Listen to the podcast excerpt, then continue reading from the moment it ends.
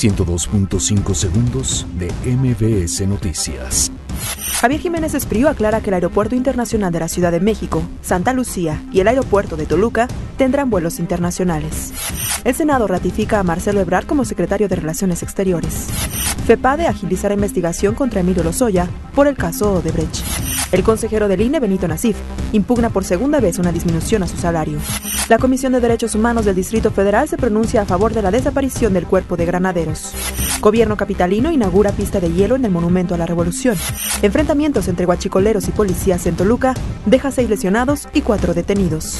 Este sábado cerrarán la Torre Eiffel en París por protestas del movimiento de los chalecos amarillos. Estudiante del Instituto Politécnico Nacional desarrolla sistema inteligente de monitoreo de inmuebles. Pumas y América empatan a un gol en la ida de las semifinales de la Apertura 2018. 102.5 segundos de MBS Noticias.